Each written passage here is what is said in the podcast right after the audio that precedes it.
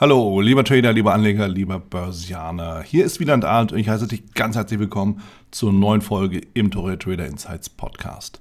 In dieser Folge habe ich Lothar Albert zu Gast. Mit Lothar Albert, dem Herausgeber und Chefredakteur vom Traders Magazin und einem der Geschäftsführer der World of Trading bin ich über seine gesamte Laufbahn gegangen. Wir haben uns darüber unterhalten, wie sich Trading verändert hat, wie sich die Szene und die Branche verändert hat und welchen Ausblick Lothar Albert für die Branche sieht.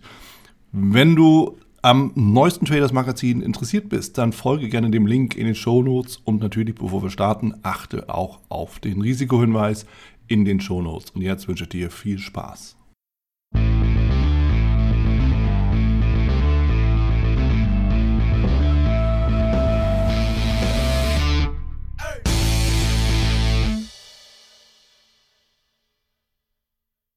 Ich bin hier mit Lothar Albert zusammen. Lothar, die meisten kennen dich ja als Kopf hinter dem Traders Magazin und natürlich auch als Veranstalter, Mitveranstalter von der World of Trading.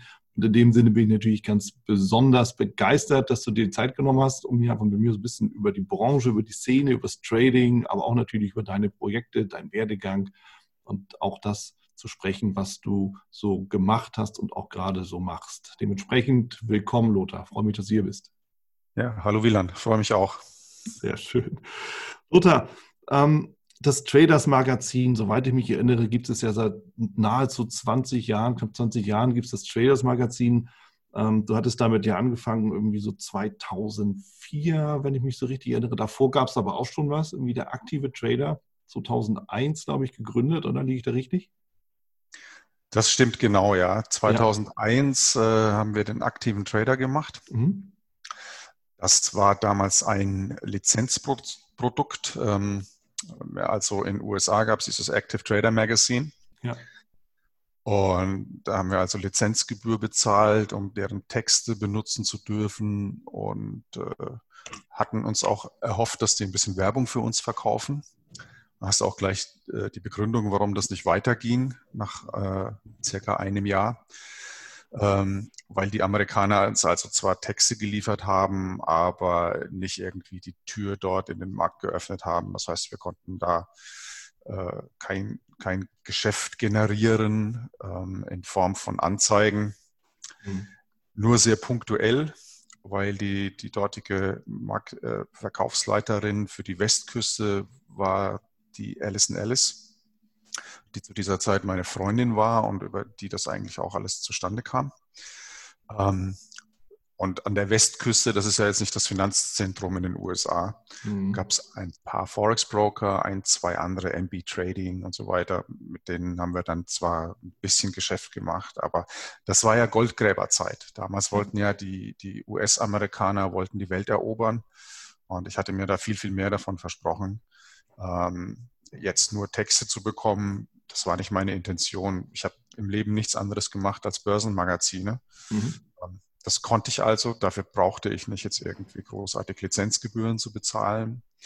Und das hat sich halt nicht so äh, ausbezahlt, wie wir uns das gedacht haben. Und deshalb haben wir dann nach einem Jahr den Lizenzvertrag äh, gekündigt, haben es dann äh, umbenannt in Traders Mhm. Was, was, übrigens ganz, ganz schwierig war, diesen Namen zu finden. Das, ich meine, das liegt auf der Hand. Aber mit dieser Vorgabe, der aktive Trader, ist man dann irgendwie so geneigt, äh, auch so irgendwie so ein drei Wortnamen wieder zu finden und so weiter. Und ich kann mich erinnern, ich bin eines Morgens aufgewacht und dachte, warum nennen wir es nicht einfach Traders? Wir machen dieses Apostroph hinter das S wenn man sich mit Apostrophen ein bisschen beschäftigt, dann merkt man, dass die unterschiedliche Bedeutungen haben und das ganz hinten bedeutet quasi, das gehört allen und das ist das, was wir eigentlich machen wollten mit dem Magazin. Wir haben dann also 2001 im November kam die erste Ausgabe der aktive Trader und Januar 2003 war dann die erste Ausgabe Traders.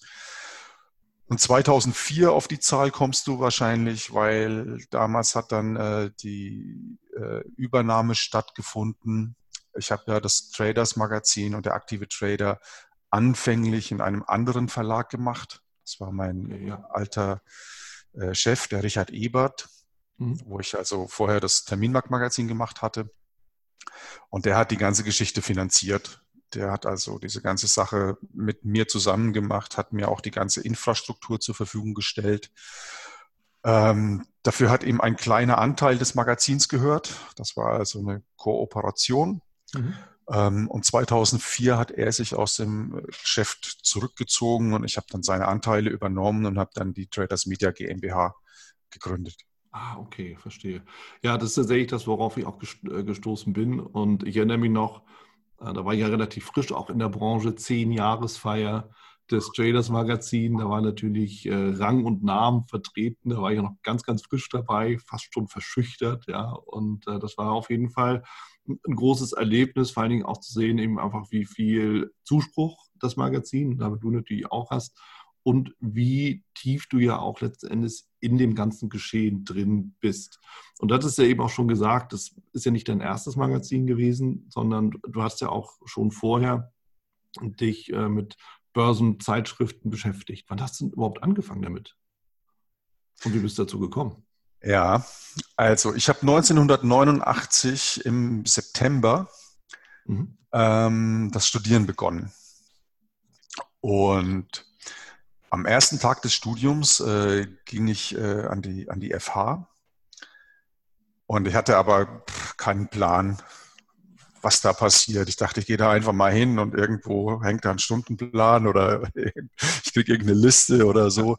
Ähm, und stattdessen hat da aber ein Gottesdienst stattgefunden. Und ich äh, hatte ja nichts zu tun, als habe ich mich da reingesetzt auf den einzigen freien Platz. Und witzigerweise saßen da zwei Typen und haben sich die ganze Zeit darüber unterhalten, welche Aktien sie an der Nasdaq handeln. Und äh, und so hat das eigentlich alles angefangen. Also ich, die beiden wurden dann so meine ersten Ansprechpartner links und rechts und mhm. ich fand das Thema spannend. Ähm, bin dann äh, nach Hause gerannt, habe meinem Vater gesagt, du, äh, ich, äh, ich äh, weiß jetzt, äh, ich möchte spekulieren. Andere machen das auch und die verdienen da gutes Geld. Und äh, Eltern dann quasi, hören, ja. Habe dann quasi äh, von meinem Vater gesagt bekommen, äh, natürlich bekomme ich kein Geld zum Spekulieren. äh, musste dann ähm, mich damit begnügen, dass er mir einen Computer gekauft hat, einen Atari. Ähm, und äh, ich konnte dann eine, damals gab es ja noch keine deutsche Börsensoftware.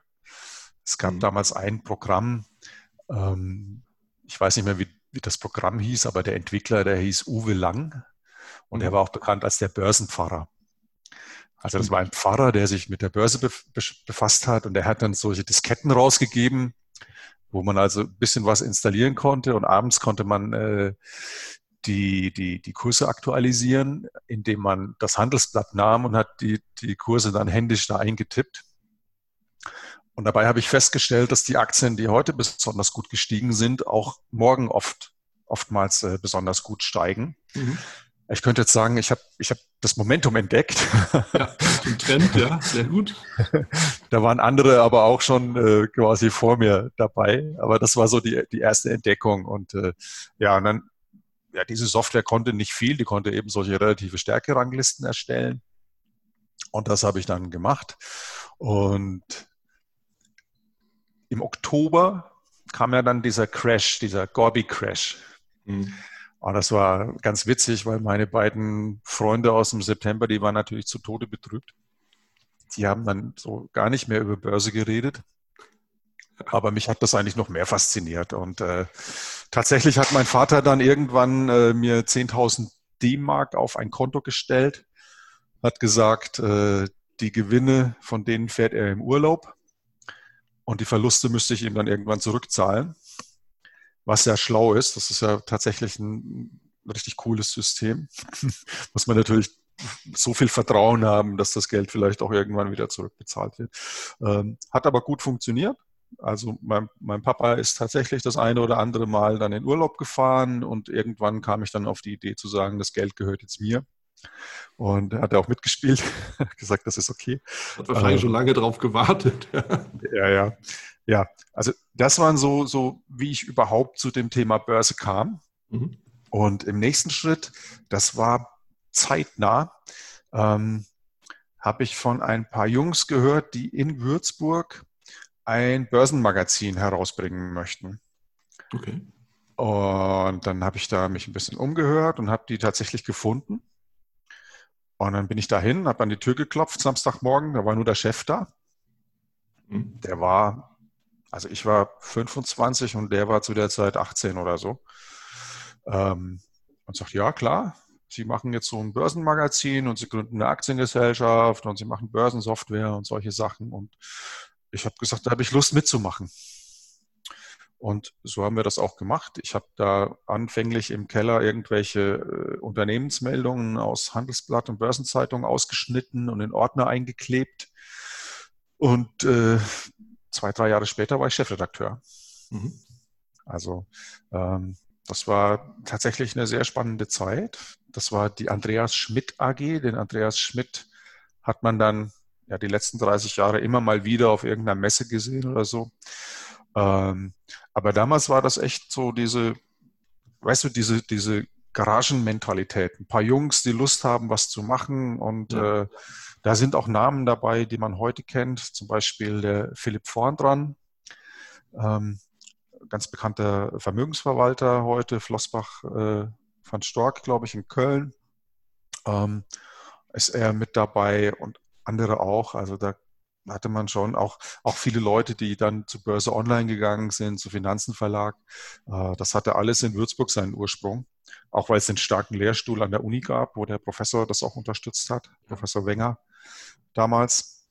Ähm, und so kam das eben zustande. Dann hatte ich irgendwann äh, den Drang, das, das mehr zu machen und habe dann quasi mit dem Studium aufgehört und habe das dann Fulltime gemacht. Also das Studium habe ich dann nicht mehr fertig gemacht, weil ich irgendwann den Gedanken hatte, ich verdiene hier ja mehr Geld an der Börse und durch mein Gehalt, als ich jemals im, im, im Studium verdienen kann. Das war wahrscheinlich naiv und ich habe Glück gehabt, aber das kam dann letztlich auch so und ich war dann auch irgendwann der Ansicht, so alles, was ich in dem Studium lernen kann. Ähm, ich hatte immer den Traum, mein eigener Herr zu sein. Das kann ich mir kaufen. Was ich mir nicht kaufen kann, ist Kreativität und Energie und Power und, und äh, Ideen, was zu entwickeln und Leute zu begeistern. Das kann ich aber auch nicht im Studium lernen. Und insofern war das eigentlich für mich vorgezeichnet, dass ich da meinen eigenen Weg gehen möchte. Und wie gesagt, äh, diese, diese diese Bengel, die zusammen dieses Börsenmagazin gemacht haben, das war eigentlich eine gute Schule für mich. Ich meine, ich finde es spannend, weil du natürlich auf der einen Seite diesen unternehmerischen Impuls in dir drin hattest. Ja, das heißt, ich will einfach was Eigenes machen. Und dann hattest du eben Glück, dass sich dann eins zum anderen eben halt auch ergeben hat. So, und wenn man dann eben diese Chance ergreift, dann hast du auch eine hohe Chance. Und damit sind wir fast schon wieder beim Börsenhandel. Ja? Du, ne, du hast den, den Drang, wirklich selber in die Hand zu nehmen. Und du siehst einfach die Situation, du kannst die Situation einschätzen, also steigst du ein. Der Rest hast du nur bedingt in der Hand. Das, das, das äh, kann man kann ich gut nachvollziehen. Das lässt sich auch gut nachvollziehen. Und ich finde es vor allen Dingen auch spannend. Du sagst ja, erst mal so ein bisschen dieses Garagenfeeling. Und ähm, es ist ja immer so, es gibt so gewisse Zeiten, wo sich für eine Branche eben einfach Dinge entwickeln. Du hast ja auch gerade so ein paar Namen genannt. Und es ist natürlich spannend, dann von, von ja, von so einem Moment, vom so einem Moment an eben einfach mit dabei zu sein und auch weiter aktiv das Ganze zu entwickeln. Ja, dann bis hin zur, zur World of Trading, beziehungsweise dann auch das Traders Magazin, das es ja nach wie vor auch gibt. Also, ja. ja. Das, das ist auch äh, tatsächlich, als, als du das gesagt hast, äh, bei der Zehn-Jahres-Feier, wer da alles war und so weiter, da ging mir tatsächlich durch den Kopf, ja, und diese ganzen Vorstände und Chefs und so weiter, die haben alle angefangen, als ich auch angefangen habe. Mhm. Also mein Netzwerk spielt sich eigentlich in, der, in, der, in den Chefetagen ab. Ja. Ähm, ich, ich muss jetzt aber, jetzt ist ja nochmal zehn Jahre später, ja. ähm, auch sagen, so langsam dünnt sich das wieder aus. Ja, also ja. so die, die Jungen äh, übernehmen jetzt das Ruder bei äh, den Banken und den Brokern mehr und mehr. Mhm. Und da muss ich schon schauen, dass ich noch interessant bleibe. Ja. Das ist leider letzten Endes, was wir alle haben, wenn wir im Alter, äh, nicht im Alter, aber so im Berufsleben stehen. Klar, wir wachsen mit dem Netzwerk auf. Auch das ist halt so ein Punkt. Da stellt man sich die Frage, ja, wie ist es denn möglich, sowas aufzubauen? Ja, natürlich, du kannst das auch von außen machen, das geht.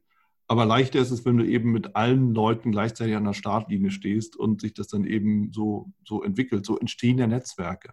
Ich habe in dem Zusammenhang irgendwie mal irgendwann gelesen oder auch gehört, dass warum gehen die Leute auf eine Top-Uni an den USA? Nicht, weil sie da irgendwie die Inhalte kriegen, nee, ja. weil sie Leute kennenlernen. Ja, die genau. dann den Rest ihres Lebens um sich herum haben. Und so genau. ist es genau. dann manchmal halt. Ne? Ja, ja, nichtsdestotrotz wenn die Türen auf sind, musst du trotzdem ja immer noch durchgehen. Also das ist halt auch so eine Geschichte. Das heißt, da muss eben auch Leistung kommen, da muss ja eben auch was gemacht und was gebracht werden. Und äh, so wie ich das Magazin kenne und natürlich auch, wie du es eben geschildert hast, ist das ja auch äh, das A und O. Und deshalb, du bist natürlich vernetzt, ja, aber da steckt ja auch was dahinter. Und was mich vor allen Dingen jetzt auch ganz besonders interessiert, äh, Lothar, ist das Timing der aktive Trader, der ist ja mitten im Crash erschienen, ja, der Jahrtausendwende-Crash 2000, Ende 2001, November 2001 hat es ja gesagt, weil das erste, die erste Ausgabe. Ist das ein guter Zeitpunkt gewesen, wenn wirklich keiner mehr Bock auf Aktien hat, dann so ein Magazin rauszubringen? Ja, ich muss sagen, ich habe mir darüber eigentlich überhaupt keine Gedanken gemacht. Mhm. Also das war nicht so, dass ich mir überlegt habe, ist das jetzt eine gute Zeit oder ist das eine schlechte Zeit. Dazu muss man aber auch sagen, dass ähm, wir, damit meine ich jetzt das Traders Magazin und eigentlich auch die, die ganze Branche, wir leben ja nicht unbedingt äh, von diesen Übertreibungen nach oben. Die mhm. finden zwar regelmäßig statt, aber es gibt immer so einen Bodensatz, ja. Ich meine, du weißt selbst, man kann an der Börse gibt es nicht nur einen Trend oder eine Trendrichtung, es gibt verschiedene Trendrichtungen und man kann mit allen Geld verdienen. Mhm. Und eigentlich ist dieser, dieser Kern, das ist eigentlich unsere Zielgruppe. Und äh, diese Zielgruppe haben wir, die kaufen uns auch, äh, wenn die Märkte nach unten gehen, weil mhm. wir schreiben ja auch äh, über Strategien, wie man mit fallenden Märkten Geld verdienen kann, mit seitwärts laufenden Märkten Geld verdienen kann und so weiter. Und ich glaube auch, dass das Thema, das wir behandeln, ist ja im weitesten Sinne eine Form der Geldanlage.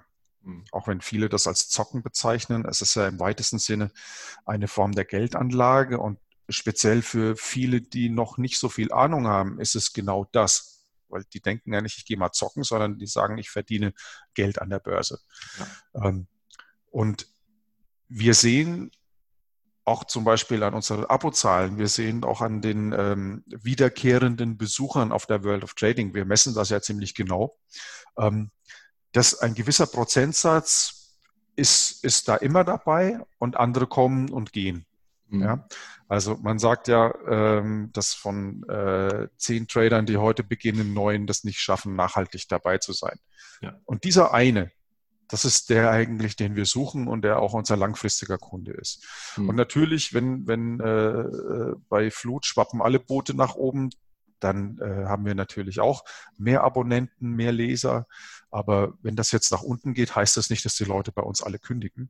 Hm. Und äh, also wie gesagt, äh, dieser neue Markt hat ja auch äh, nicht dafür gesorgt, dass, dass alle Konten ausradiert sind. Es gab ja auch viele Leute, die dann gesagt haben, ich verstehe das jetzt als Lektion, hm. was da passiert ist. Und wenn ich wieder Geld habe, dann versuche ich das nochmal und versuche das möglicherweise auch ähm, mit mehr Know-how.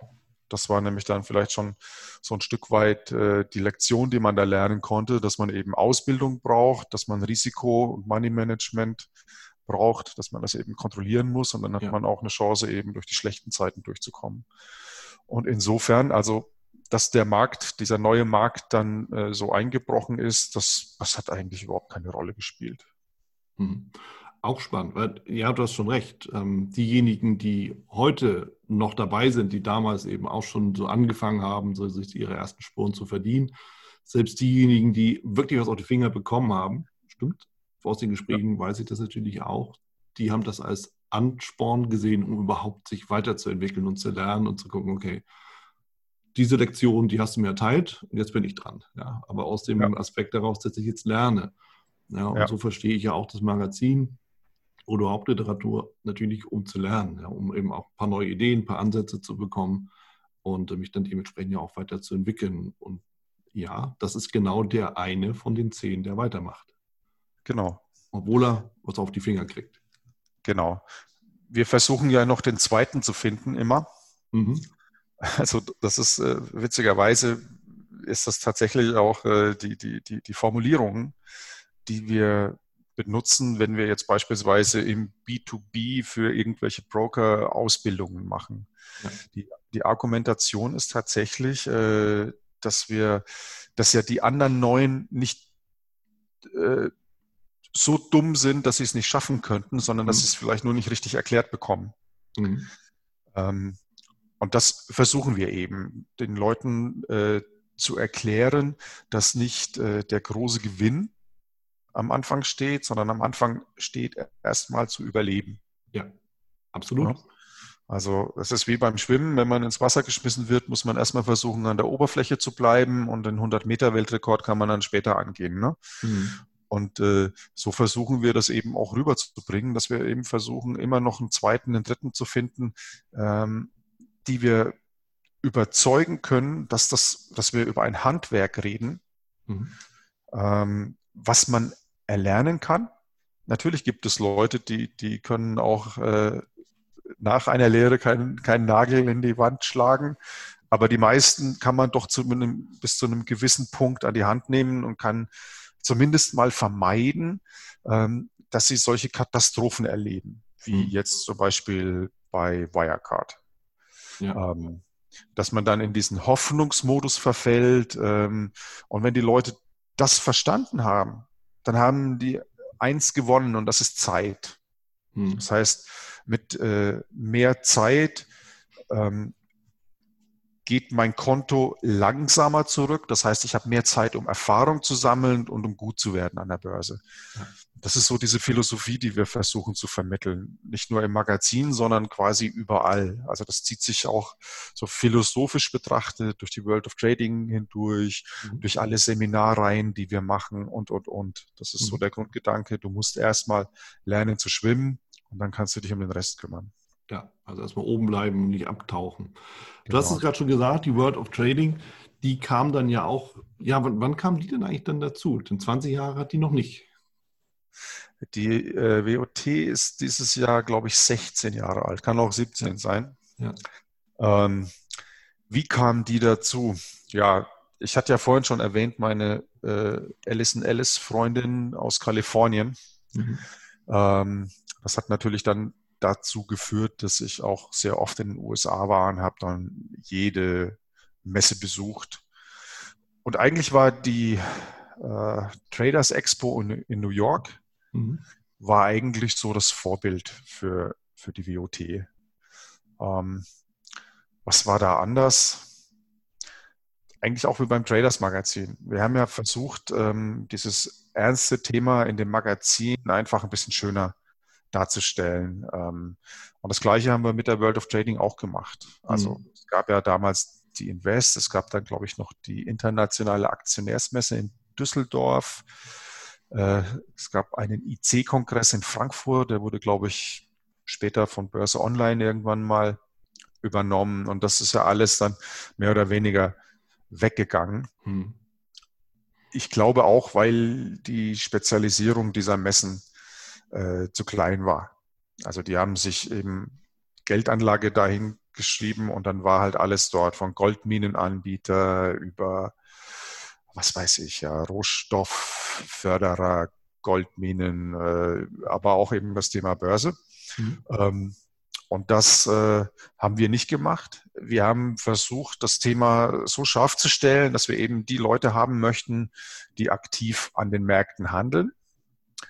Ähm, und witzigerweise zur gleichen Zeit äh, kam diese CFD-Welle nach Deutschland. Das hat mhm. da äh, ein bisschen übergeschwappt. Also ich weiß, CFDs gibt es schon viel länger. Wir haben auch schon in den 90er Jahren haben wir auch schon ab und zu mal über dieses Instrument CFD gesprochen, was es da in England gibt. Und wenn man einen englischen Broker hat, dann kann man das auch handeln. Ja. Ähm, ich glaube aber, äh, damals war es äh, CMC Markets Mhm. die auch 2004 äh, oder 2005 nach Deutschland kamen. Und die waren dann auch direkt dabei bei dieser Messe, fanden das gut, dass wir diese Messe starten. Und dann haben wir natürlich gleich äh, ein Riesending gelandet. Wir hatten Larry Williams mhm. ähm, und Steve Nissen. Wow. als Sprecher auf der ersten Messe. Die haben ja. wir also beide dazu überzeugen können, für kaum Geld ähm, rüberzukommen. Das trifft für Steve Nissen zu. Äh, Larry Williams hat mit uns dann zusammen noch mehrere Veranstaltungen gemacht in Deutschland.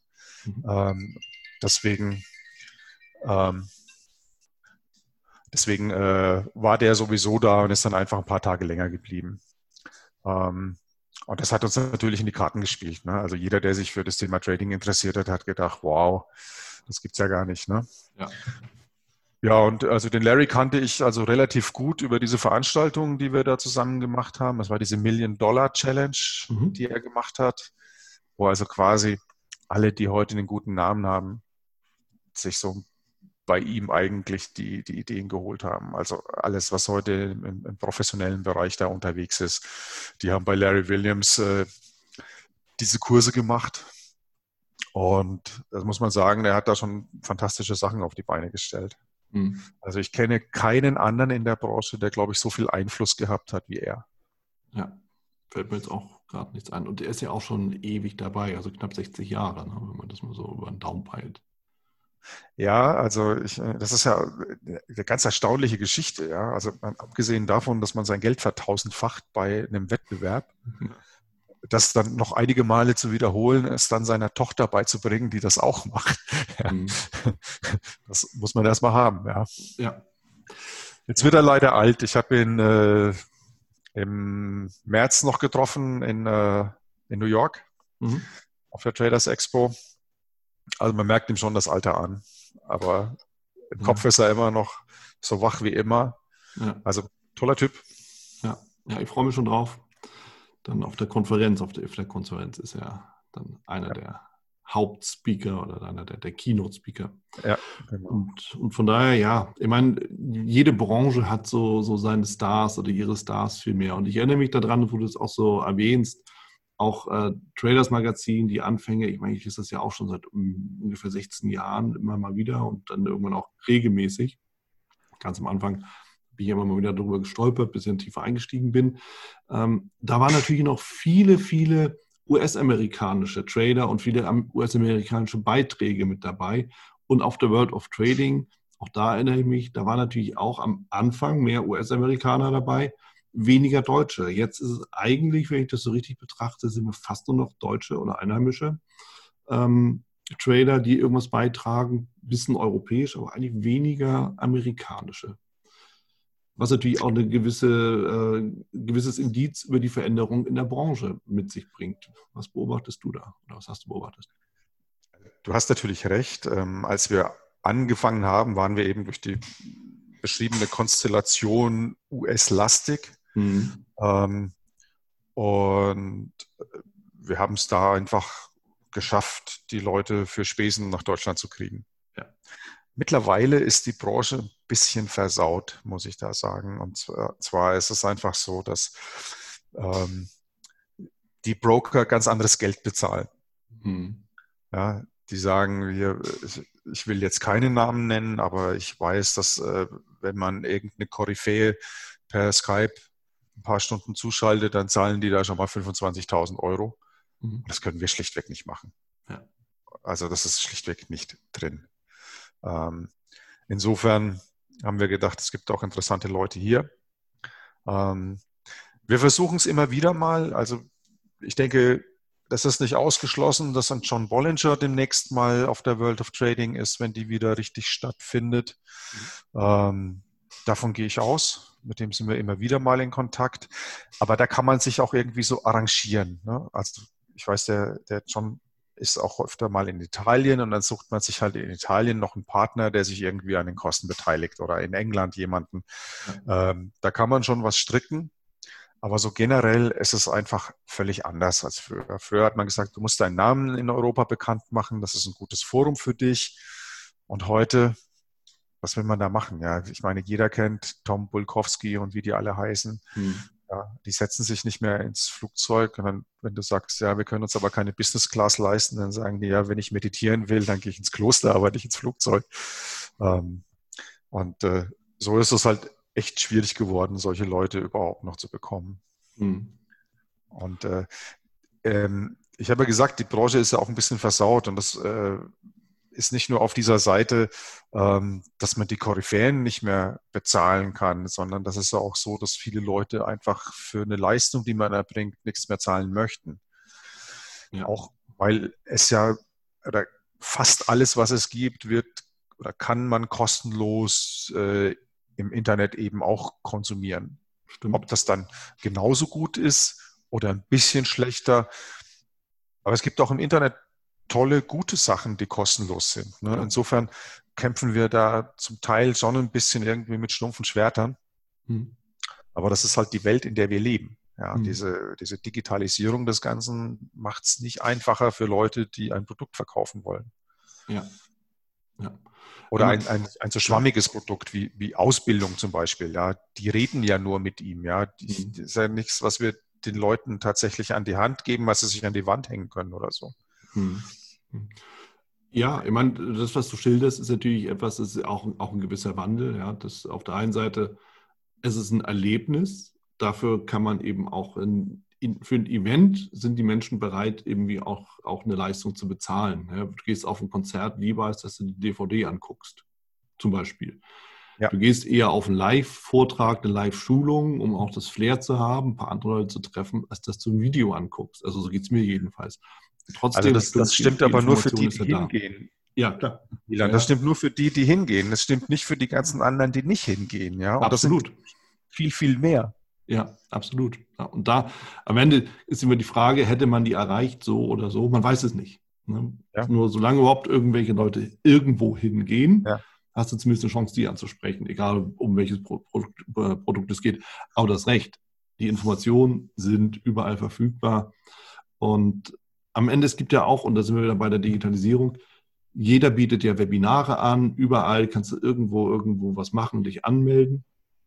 Und das trägt wahrscheinlich dann auch mit dabei, oder? Wie siehst du das?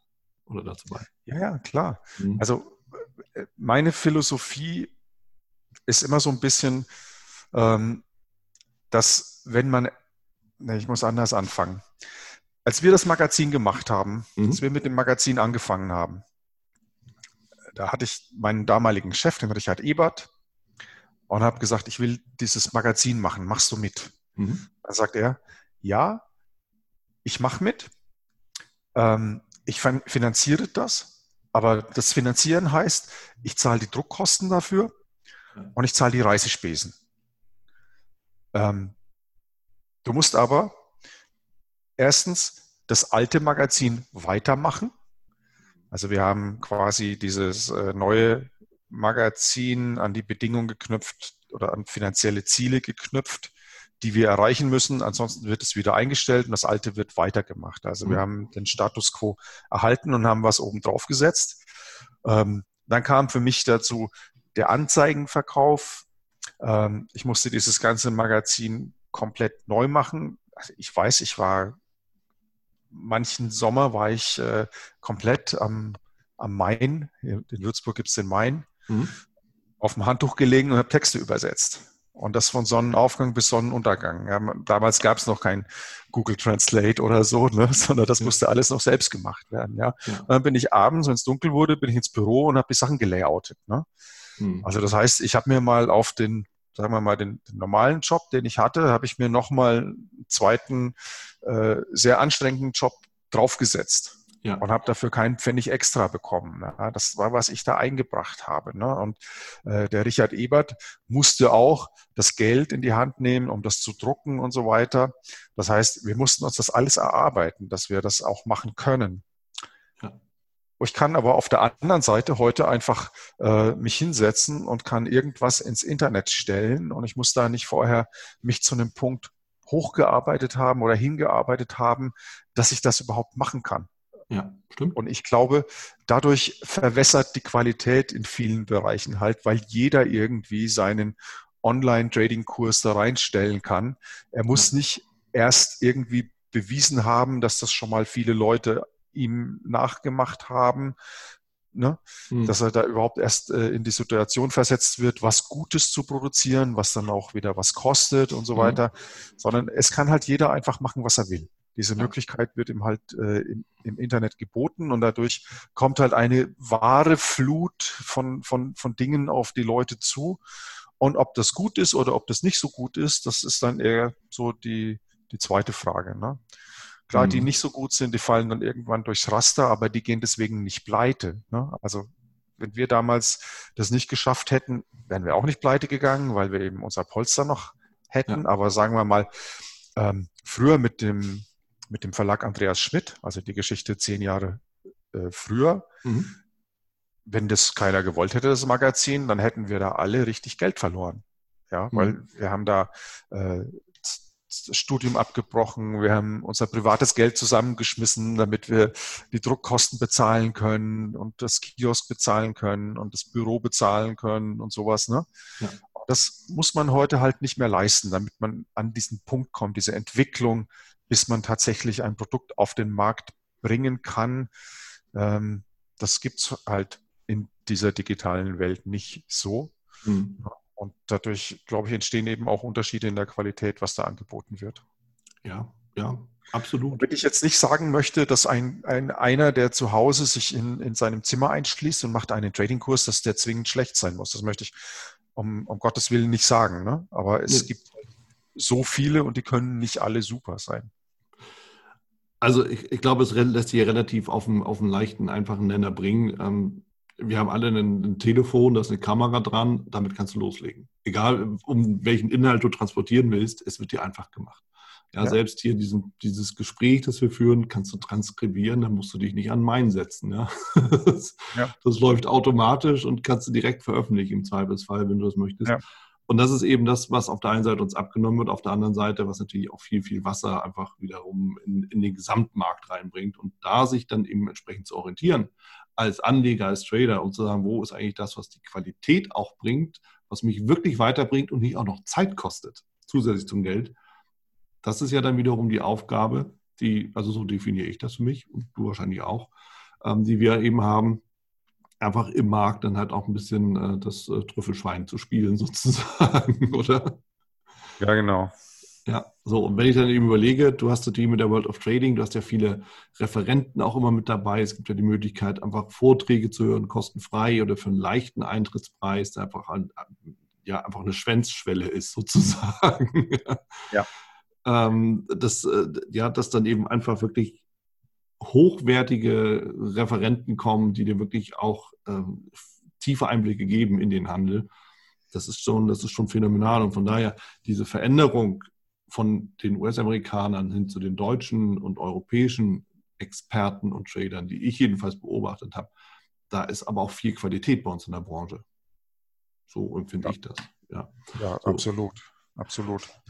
Also die Branche hat sich ja auch jetzt über die Jahre wirklich entwickelt. Mhm. Ich meine, man, man, muss sagen, Ende der 90er Jahre hat das ja angefangen mit den äh, Derivaten. Ich glaube, sieben und 80 gab es den ersten Optionsschein in Deutschland. Ähm, das waren dann noch diese, diese an die Aktie angehängten Optionsscheine, wo man dann also sich tatsächlich Aktien hat liefern lassen können und die wurden dann abgetrennt und die konnte man handeln. Mhm. Ähm, das, da gab es dann so diese erste, äh, sagen wir von der, von der Stimmung in der Anlegerschaft her Übertreibung, ähm, was japanische Optionsscheine anbelangte. Das war damals also das große Ding, japanische Optionsscheine zu kaufen. Da gab es einen, der hat, glaube ich, bei 64.000 D-Mark notiert. Und dann konnte man äh, ja ein Jahr vorher für irgendwie 25 kaufen oder so. Ja. Ähm, da gab es extra Börsenbriefe, die ausschließlich auf japanische äh, Optionsscheine spezialisiert waren. Und dann kamen 89, glaube ich, die Covered Warrants. Mhm. Dresdner Bank hat im Oktober den ersten DAX-Put emittiert. Ähm, und so hat es eben angefangen. Also es gab dann diese, diese Covered Warrants. Das ist ja das im Prinzip, was wir heute auch noch handeln. Mhm. Also wenn man heute von Optionsschein redet, das sind ja alles Covered Warrants. Also von Banken begebene Optionsscheine, die nicht tatsächlich an, an einer Aktie dranhängen, mhm. sondern die einfach äh, im, im Hintergrund die Deckung darstellen. Ähm, und dann hat sich äh, 1990 gab es dann die DTB. was also auch neu war. Früher gab es den sogenannten, dann musste man ganz liebevoll, muss man immer dazu fügen, den alten Optionsmarkt. ja, das war also tatsächlich so. Es gab den alten Optionsmarkt. Ich weiß, ich habe da während dem Studium mal eine Klöckner-Option gehandelt. Ähm, ja, und das wurde dann eben abgelöst von der DTB. DTB war dann in den 90ern groß im Kon Konkurrenzkampf äh, um die Marktanteile in dem Bund Future mit der Londoner Life. Ähm, das war eigentlich so in den 90ern das beliebteste Instrument für Trader. Also wenn man was machen wollte, dann musste man im Bund Future handeln. Ich hatte auch ein Konto bei einem US-Broker. Ähm, und da ich Journalist war, habe ich eine Telefonnummer auf dem Parkett bekommen. Und ich konnte immer den Händler anrufen und konnte sagen, buy me one at the market oder wie auch immer. Ähm, und wir haben dann jeden Abend miteinander telefoniert und haben die Orders abgeglichen. Also nicht, dass da noch irgendwas offen ist oder so. Ne? Also das waren tatsächlich andere Zeiten als heute. Ne? Also diese, diese Handelsplattformen, die man heute hat, das war damals fast undenkbar. Die einzige Plattform, die es damals gab, war die von Interactive Brokers. Mhm. Und ganz ehrlich, die schaut heute noch genauso aus wie damals. Also da liegt, ja. äh, liegt ein großer Schwerpunkt auf der Funktionalität und nicht auf der Optik. Ähm, aber ich, Hut ab, ja, das ist heute noch das Maß der Dinge, muss man zugestehen, was, was die geleistet haben. Ja. ja, also so, so hat sich das eigentlich von den Instrumenten her entwickelt. Und dann gab es eigentlich erst wieder Neuerungen so in den 2000ern, als die Banken angefangen haben, ähm, mit Knockout-Zertifikaten und sowas das zu machen, weil, mhm. weil das Thema Volatilität keiner verstanden hat. Also ja, normalerweise bei Optionen ist das, äh, ist die Volatilität ist ja immer ein großer preisbestimmender Faktor bei dieser Sache und äh, die Leute haben einfach nicht verstanden, warum die Aktie steigt und der Optionsschein fällt. Ähm, das hat da zu sehr, sehr viel Frustration geführt. Also ich weiß, beim ersten Magazin, was ich gemacht habe, dem Optionsscheinreport, hatten wir täglich solche Anrufe, dass die Leute nicht verstehen, warum der Optionsschein nicht steigt, obwohl doch die Aktie steigt. Ne? Mhm. Und äh, das, das Thema haben die Leute einfach nicht verstanden. Und das fand ich dann sehr smart von den Banken darauf äh, zu reagieren, indem sie halt ein Produkt bringen, was komplett losgelöst ist von der Volatilität. Ne? Ja. Und ja, dann irgendwann kamen dann die CFDs dazu, ähm, die, glaube ich, dann nochmal einen ganz großen Unterschied gemacht haben im Sinne von, äh, wir haben die Möglichkeit, unsere Kunden selbst zu kennen. Mhm. Ein, ein, der Emittent eines Knockout-Produkts kennt seinen Kunden ja per se nicht. Das heißt, mhm. er kann nicht fragen, was gefällt dir an unserem Produkt, äh, was können wir verbessern oder was gefällt dir nicht. Ähm, der kann immer nur so, äh, ja, so in eine Masse hereinarbeiten oder hineinarbeiten und kann sich so einen Tenor herausholen. Mhm. Ähm, aber er kann nicht gezielt irgendwie wie das ein CFD-Broker machen kann, mit dem Kunden direkt kontakten. Der weiß nicht, was hat der gekauft, was hat er verkauft. Ähm, und das ist, glaube ich, das ist eine große Chance gewesen, die die CFD-Broker auch wahrgenommen haben.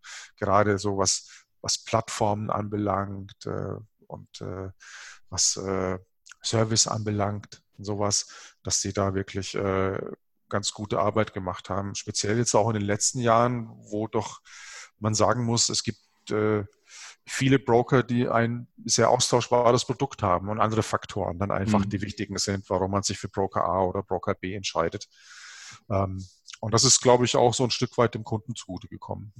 Ja, also als Kunde kann ich dazu sagen, hast du definitiv recht, weil aus meiner Sicht, äh, wir hatten das mal ganz kurz auch im Vorgespräch dann ja auch, äh, hat, hat jetzt mal so reingespielt, ist so die, die, die, die, Tatsache, dass auf einmal CFDs kamen und damit ja auch letztendlich der Zugang zu Forex, was ja mehr oder weniger im gleichen Atemzug sozusagen dann stattgefunden hat, irgendwie gefühlt so wie die Demokratisierung im Trading, ja, was früher nur wenigen vorbehalten war, ne, teilweise mit einem Anruf oder eben, dass es eher relativ komplex war, ist dann auf einmal irgendwie für alle zugänglich gewesen, eben mit einem Knopfdruck an den Märkten teilnehmen zu können. Leider eben auch ab und an mal zum eigenen Schaden. Das müssen wir natürlich auch dazu sagen, weil natürlich einige sich dabei auch verhoben haben.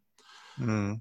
Ähm, und unter dem Aspekt, die Broker kommen und da kommen immer mehr und bieten eben unterschiedliche, eigentlich das gleiche Produkt an, den CFD, Und trotzdem haben einige mehr Erfolg, andere weniger. Du hast ja sicherlich einige kommen sehen, aber auch schon einige gehen sehen. Ne? Auf der World of Trading tauchen ja auch immer wieder welche auf, die sind beim nächsten Mal wieder weg. Was ja. sind so gravierende Fehler aus deiner Sicht, die, die, die Broker machen? Oder anders gesagt, worauf legen Anleger besonders viel Wert? Naja, ich würde sagen, das ist relativ einfach. Wenn der Broker zu gierig wird, ist er irgendwann weg.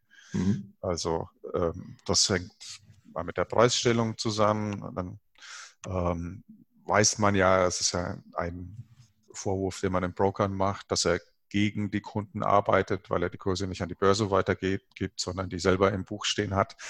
Mhm. und diejenigen, die das eben übertreiben, mhm. die überleben das halt nicht oder sie müssen dann halt irgendwann gehen, weil ähm, die leben ja im Prinzip davon, dass jeden Morgen ein Dummer aufsteht. Mhm. Ja, und irgendwann äh, hat er halt alle Dummen abgegrast und die Schlauen sind nicht bei ihm.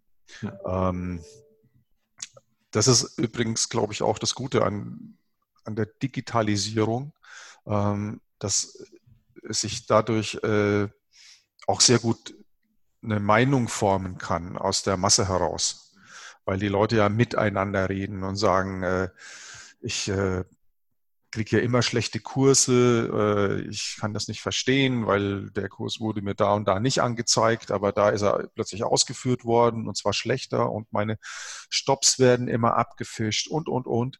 Ähm, solche Sachen sprechen sich dann eben auch rum und dann sind die Broker halt irgendwann nicht mehr da.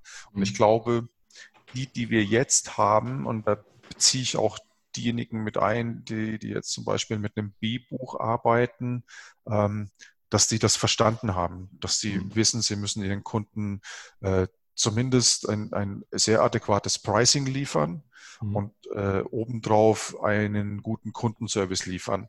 Ähm, möglicherweise auch äh, spielt die Plattform eine Rolle. Mhm. Es spielen auch solche Sachen eine Rolle, wie zum Beispiel, äh, kann ich garantierte Stops haben, solche Sachen. Ja. Ähm, und das ist aber auch das, was ich, was ich meinte, was äh, die, die, die CFD-Branche genutzt hat. Dass sie mhm. einfach wissen, unsere Kunden wünschen das, wir können die da unterstützen. Und die stehen ja auch im Wettbewerb zueinander. Also ist klar, es gibt, äh, es gibt äh, viele, die mit MetaTrader 4 oder MetaTrader 5 arbeiten, aber selbst dort gibt es die Möglichkeit, dass der Broker eben verbesserte Tools anbietet und, und, und. Mhm. Und das ist halt dieser Prozess, der, der die Brokerbranche an sich eben weiterbringt. Und das natürlich zum Nutzen der Kunden. Ja. Natürlich ist noch keiner jetzt äh, aufgeschlagen, der verhindern kann, dass der Kunde Geld verdient. Äh, äh, verliert, Entschuldigung, verliert wollte ich sagen. Der, der das als erstes erfindet, wird, glaube ich, auch großen Erfolg haben. Ja. Nehmen wir mal diesen freudschen Versprecher natürlich, und das sind die, die verschwunden sind. Ja, genau. die eben genau das irgendwie verhindern wollten oder eben einfach zum, zum Schaden der Kunden halt dann äh, dementsprechend. Äh, wie hatte Jesse Livermore das bezeichnet als Bucket Shops. Ja, die Order wird aber nur in den Eimer geworfen, aber mehr passiert halt auch nicht. Diese ähm, Bucket Shops gibt es ja. übrigens immer noch und zwar in Asien. Mhm. Ja, das ist also, das ist eine Geschichte, die kenne ich aus 2004. Da hat ein Freund von mir das äh, Optionsscheingeschäft in Hongkong aufgebaut. Ah, okay. Und äh, eines Tages rief er an und sagt, dass das, was wir hier machen, also hier in Deutschland, das lässt sich überhaupt nicht übertragen. Mhm. Wir haben äh, überhaupt keine Chance mit äh, Anzeigen in den Zeitungen und so weiter.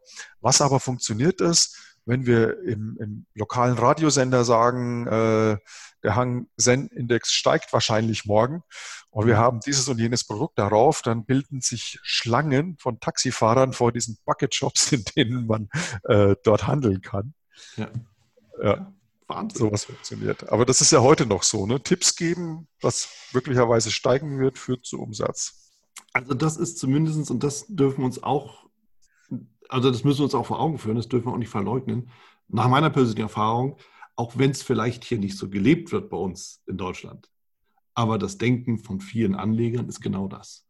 Ja, ja. ja halt, auf welchen Knopf muss ich jetzt drücken, damit ich morgen erfolgreich bin? Genau. Den Kopfknopf ja. sozusagen, da musst du draufdrücken. Ja, das ist natürlich, äh, jeder sucht die Abkürzung zum Erfolg. Ja. Aber ich glaube, an der Börse Erfolg zu haben, der Weg ist einfach steinig und schwer. Mhm. Und es gibt kaum eine Abkürzung. Das Problem ja. ist, es gibt, es gibt halt äh, immer ein paar Leute, äh, die, die bilden so ein bisschen das Gegenteil ab. Mhm. Also ähm, die sind erfolgreich und das schaut erfolgreich aus.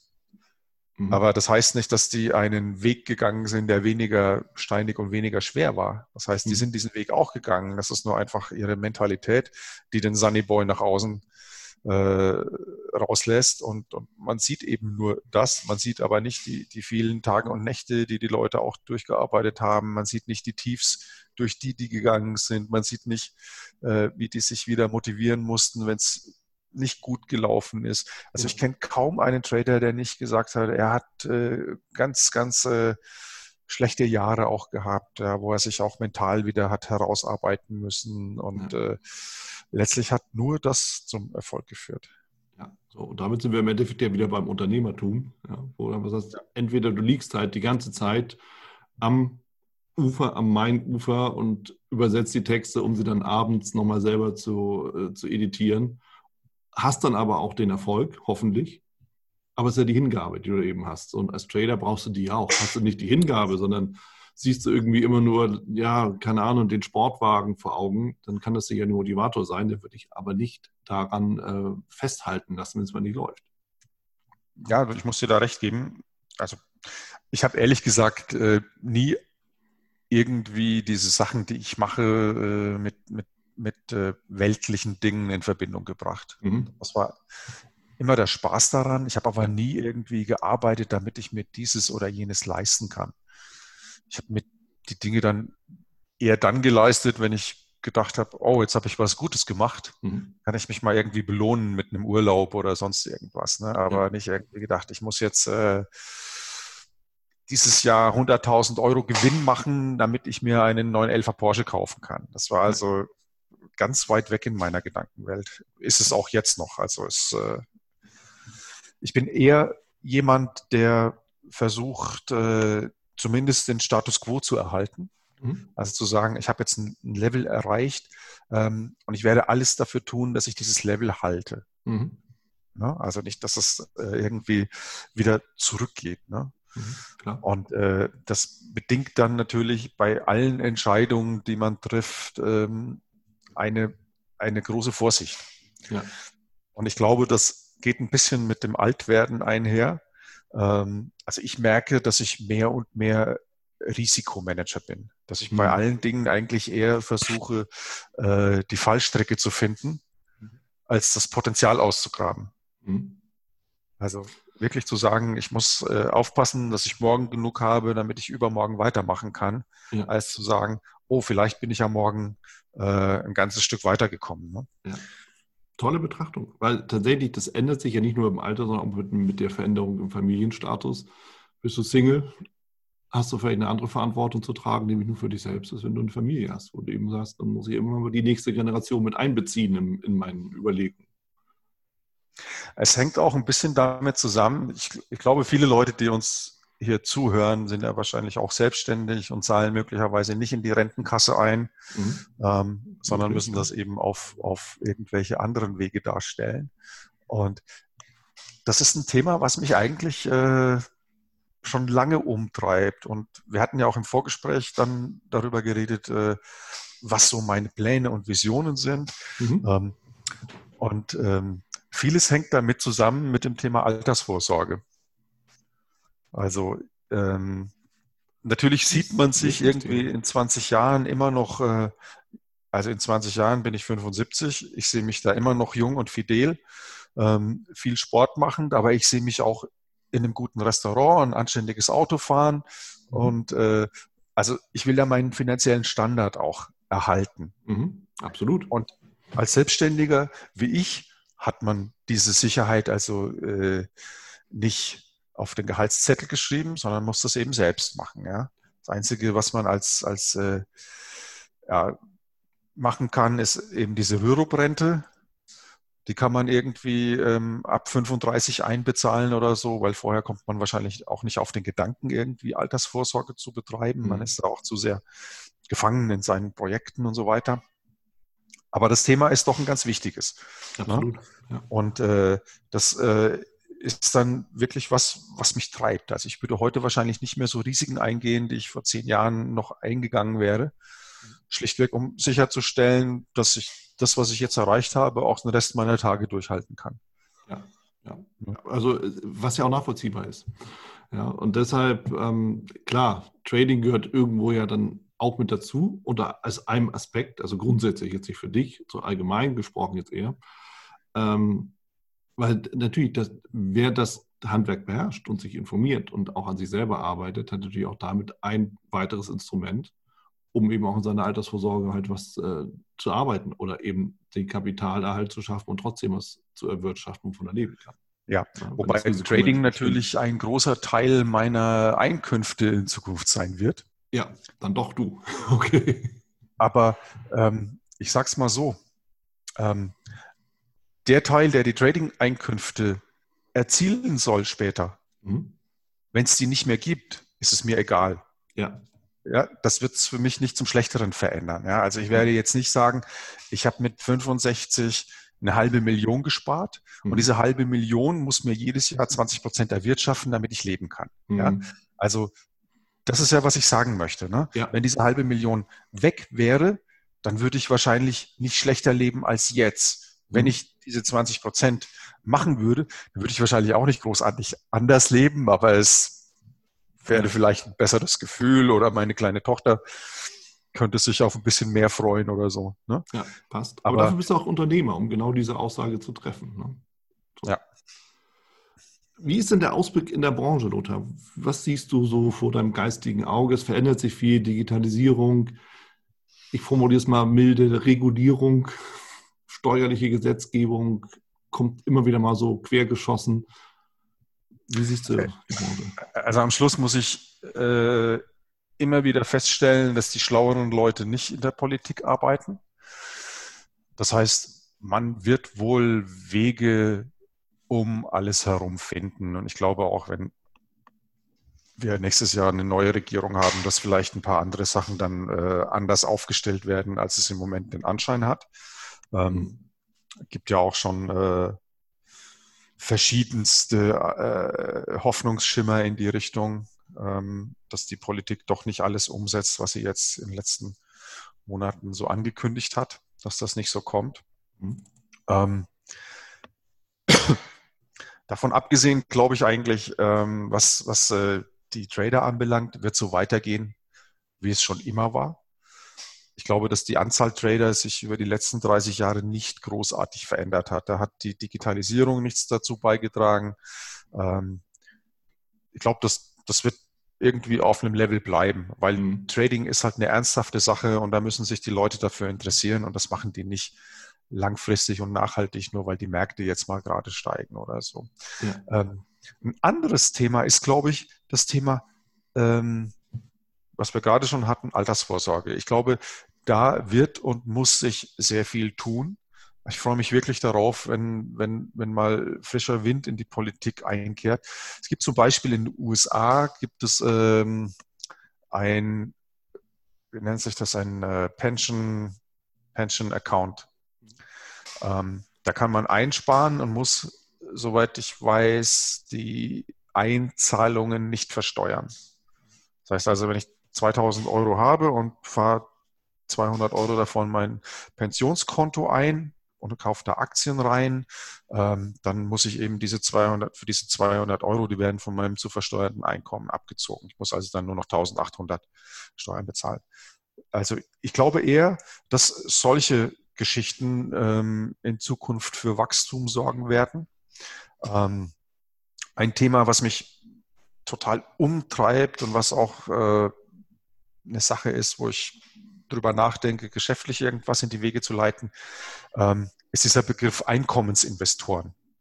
Mhm. Das heißt, ähm, man kauft sich möglicherweise mit ganz geringen Beträgen irgendetwas, strukturiert das so zusammen, dass man darüber hinaus meinetwegen eine monatliche Auszahlung bekommt. Also ja. es gibt ja Aktien, die zu verschiedenen Zeitpunkten Dividenden bezahlen. Es gibt Investmentfonds, die ausschütten. Und wenn ich jetzt zwölf verschiedene Produkte einfach mal in, ins Blaue gesprochen habe, die zu einem anderen Monat ausbezahlen und ich spare da 40, Monat, äh, 40 Jahre ein, dann habe ich, wenn ich 60 bin, wahrscheinlich jeden Monat ein kleines Einkommen neben meiner Rente. Ja. Und ich glaube, das wird eine große Sache werden. Ich glaube, da gibt es auch Modelle, die man strukturieren kann. Ich glaube, da steckt auch Potenzial drin für Bankenbroker, für Leute, die findige Ideen haben und so weiter. Ich denke, das wird was sein, ähm, wo ich Lust habe, was zu machen. Mhm. Weil die Rente ist nicht sicher, das ist mal völlig klar. Also ja. ähm, jeder hat selber irgendwie die, die Verpflichtung, äh, sich da irgendwie besser darzustellen oder sich, sich selbst zu verbessern. Das liegt bei jedem selber. Ähm, ich glaube, da gibt es ganz viele Möglichkeiten. Und äh, ich glaube, das ist eine große Aufgabe dann irgendwie. Und dann kriegt man plötzlich auch Wachstum in die Branche rein, ja. ähm, weil äh, dann das Trading nicht mehr erst ab 35, 40 interessant ist, sondern weil man vielleicht, wenn man die jungen Leute überzeugen kann, dass das Problem vorhanden ist und dass man rechtzeitig gegensteuern muss, eben schon mit dem ersten Job anfangen, in solche Konten einzusparen. Mhm. Mhm. Und äh, also wie gesagt, da gibt es ganz, ganz viele Ansätze und Ideen. Ähm, da gibt es bestimmt ganz viel Raum für Dienstleister. Ich kann mir vorstellen, dass Emittenten, die ja nicht nur Trading-Produkte kreieren, sondern eben auch Anlageprodukte wie Discount-Zertifikate, Garantiezertifikate, was auch immer, dort sich spezielle Produkte einfallen lassen und äh, bin mir relativ sicher, dass, dass sich da über die nächsten Jahrzehnte etliches verändern wird, mhm. muss, oder muss und wird, so muss ich sagen. Ja, hört sich spannend an, weil klar, aktuell reden viele halt über den typischen ETF-Sparplan, das ist ja nicht schlimm, ist auch nicht verkehrt, aber da ist natürlich noch Musik drin und äh, ich, ich finde den Gedanken durchaus spannend und es kann auch durchaus ein Impuls sein, der viel ja, viel Nutzen nochmal stiftet, aber auch irgendwann tatsächlich auch notwendig sein wird, weil du sagst, Rente ist nicht unbedingt sicher. Lothar, letzte Frage. Wir sind praktisch in der Vorbereitung zur World of Trading. Und da ist natürlich die Frage, was von dem, was du jetzt schon weißt, erwartet uns für die diesjährige World of Trading? Also tatsächlich kann ich noch nicht viel sagen über mhm. ähm, Aussteller und Referenten. Das ist alles eben erst im Entstehen. Das hat ja. natürlich äh, Corona-bedingte Gründe, dass wir eben ähm, äh, bis, bis, bis in den August hinein mehr oder weniger gelähmt waren. Also mhm. Äh, wir konnten nicht großartig äh, ein Konzept vorweisen, weil wir nicht wussten, wird es digital, ja. ähm, wird es eine Vorortveranstaltung und zum Teil digital oder wie auch immer. Ähm, das hat sich fortgesetzt bei den Ausstellern. Die wussten nicht, wollen sie auf eine Vorortveranstaltung überhaupt gehen? Ähm, oder anders, wollen wir eine digitale Veranstaltung? Macht das überhaupt Sinn für uns? Mhm. Das heißt, wir haben also erstmal sehr lange überlegen müssen, was könnte das eigentlich konzeptionell sein? Mhm. Und das ist nach wie vor schwierig, weil am Schluss sind wir eine Firma, wir müssen auch Geld verdienen. Wir können nicht einfach jetzt nur drei Tage Seminarprogramm machen. Ähm, und wir hatten es ja vorhin, mit Bezahlen im Internet tun sich manche schwer. Ähm, und insofern haben wir jetzt eigentlich ein Konzept erarbeitet, mit dem wir ganz zufrieden sind. Das ist ein Mittelding zwischen einer digitalen Messe und einer reinen Vortragsveranstaltung. Mhm. Ähm, das heißt, es wird auch äh, verschiedene Räume geben, in denen verschiedenste Themen abgehandelt werden ähm, von verschiedensten Autoren oder Referenten. Ich hoffe, dass wir da auch den einen oder anderen unserer US-Interviewpartner dazu bekommen, dass wir vielleicht auch diese Chance einfach nutzen, um da wieder ein bisschen mehr, ähm, ja, sagen wir mal, äh, weltmännisches Flair reinzukriegen, mhm. ähm, dass das da vielleicht nutzt. Wobei so Leute wie John Bollinger zum Beispiel sagen, ich mache nichts digital, ich habe da keine Lust dazu. Ja, ähm, äh, ja also und es wird dann also eine Plattform geben, auf der das stattfindet. Dort werden also mehrere Seminarräume zeitgleich bespielt. Leute können dann switchen zwischen den verschiedenen Seminarräumen. Wenn ihnen der eine Vortrag nicht gefällt, können sie zum nächsten gehen und so weiter und so weiter. Und es wird äh, für die Aussteller wird es eben auch verschiedene Möglichkeiten geben, mit den Zuschauern in Kontakt zu treten. Jeder hat dann auf dieser Plattform so eine Art eigene Webseite, wo er seine Produkte hinterlegen kann, wo er mhm. Kontaktoptionen anbieten kann und so weiter. Und das wird alles in Bälde verkündet und beworben werden.